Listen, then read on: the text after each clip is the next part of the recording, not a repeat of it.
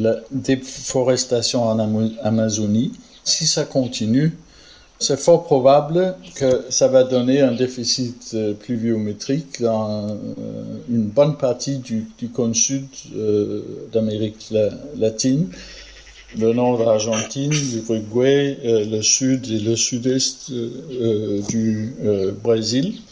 On risque que le changement climatique va amener un manque chronique euh, d'eau euh, dans, cette euh, région-là. Tout dépend du degré de déforestation en, en, en Amazonie, à mon avis. Demain, y aura-t-il encore de l'eau pour tout le monde? Il y a quelques années, cette question aurait pu paraître incongrue pour la plupart d'entre nous. Mais aujourd'hui, à la bourse de Chicago, on spécule sur l'eau. De besoins essentiels, de droits fondamentaux, l'eau va-t-elle devenir une marchandise, un bien précieux qu'on s'échange et qui demain sera réservé aux plus riches? De la planète bleue à l'or bleu, notre seconde série vous emmène de la Californie à Brazzaville, en passant par Rio et São Paulo.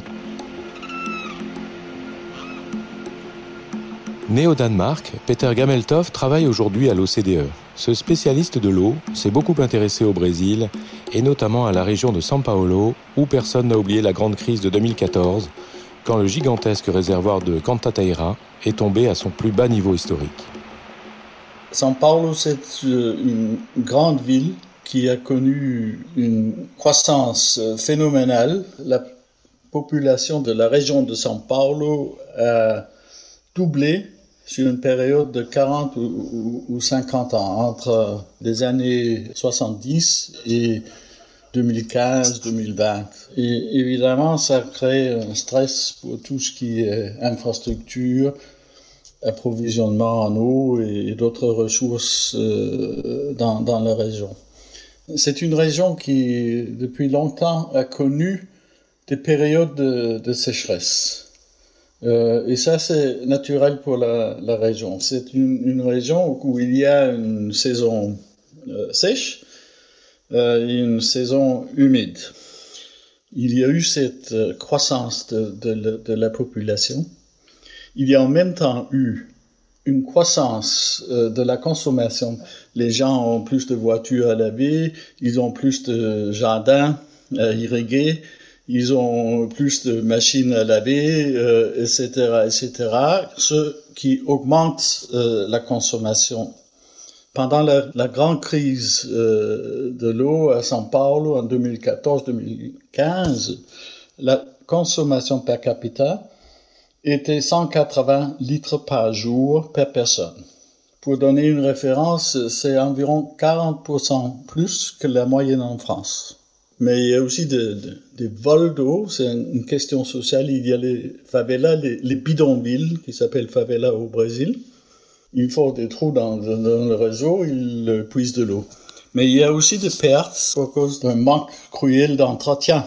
Le Brésil a connu euh, plusieurs crises euh, économiques et, et, financières pendant ces euh, dernières 40 ans. Et euh, ce que les responsables politiques euh, ont souvent fait, euh, c'est d'économiser sur l'entretien des réseaux de distribution d'eau.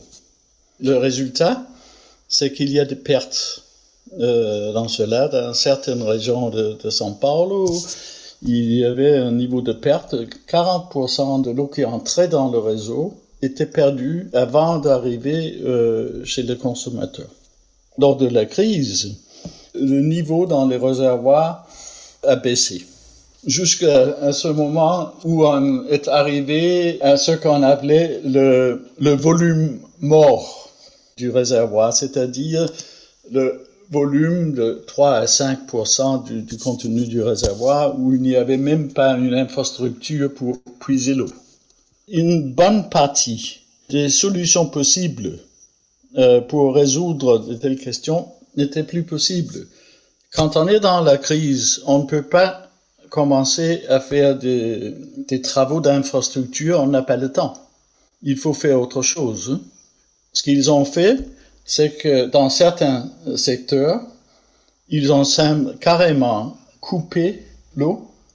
Il n'y avait plus d'eau de distribution, il y avait au lieu de cela des camions citernes. Où les gens euh, pouvaient venir avec leur bidon et, les remplir.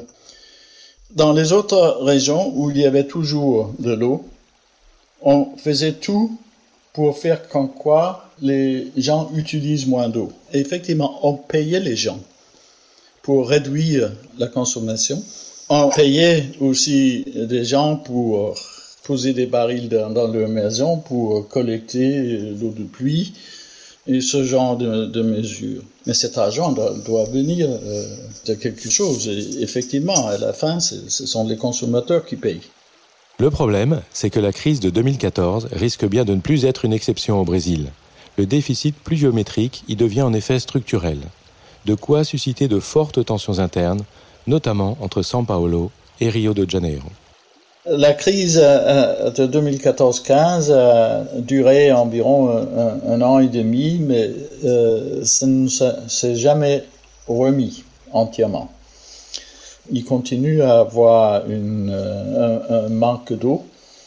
Il y a toujours eu des crises intermittentes avec un, déficit de, de précipitation. Ce qui est différent cette fois-ci, c'est que la crise a, duré presque dix ans avec un, déficit euh, pluviométrique.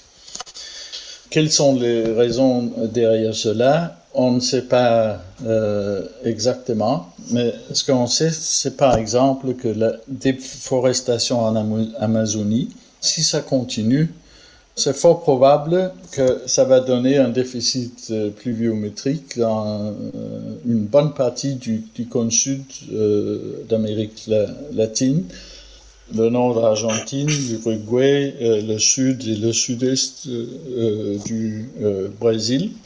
On risque que le changement climatique va amener un manque chronique euh, d'eau euh, dans, cette euh, région-là. Tout dépend du degré de déforestation en, en, Amazonie, à mon avis.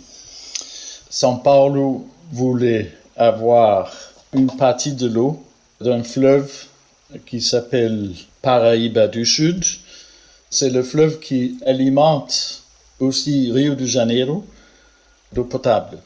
Alors c'est une question hautement conflictuelle euh, et c'était euh, une question très très euh, politique entre la ville de Rio, la ville de São Paulo et le, gouvernement fédéral. 30% du, débit de ce fleuve est dévié dans un, un, autre petit fleuve et est utilisé pour production de 85% de l'approvisionnement en eau de Rio de Janeiro. Et ce qui a été convenu, c'est qu'on fait une interconnexion entre ce fleuve et le, grand réservoir Cantareira de São Paulo. Le fleuve est une dernière réserve pour la ville de São Paulo en cas de, nouvelle crise.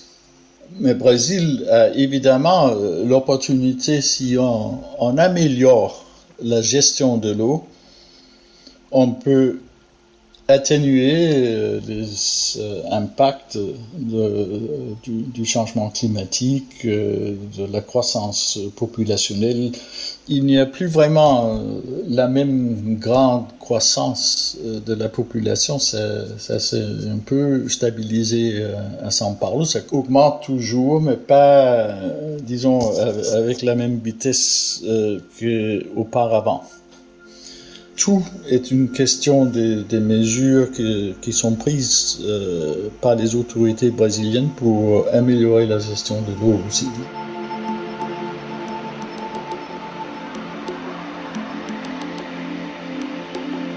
Entretien, lutte contre la déforestation, des solutions existent, nous dit Peter Gameltoft.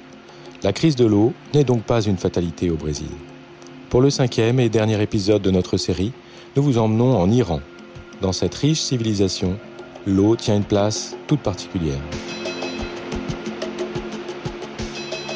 Vous venez d'écouter Six Pieds sur Terre, un podcast coproduit par les rédactions de Courrier International et d'ID4D, le média du développement durable. N'hésitez pas à vous abonner sur la plateforme où vous aimez écouter vos podcasts. Cet épisode a été réalisé par Antoine Dabrowski, l'entretien mené par Virginie Lepetit, la musique est signée Lions Drums tiré de son album Kagabas. Quant à moi, je suis Thomas Hoffnung et je vous donne rendez-vous pour le prochain épisode de notre série consacrée à l'eau.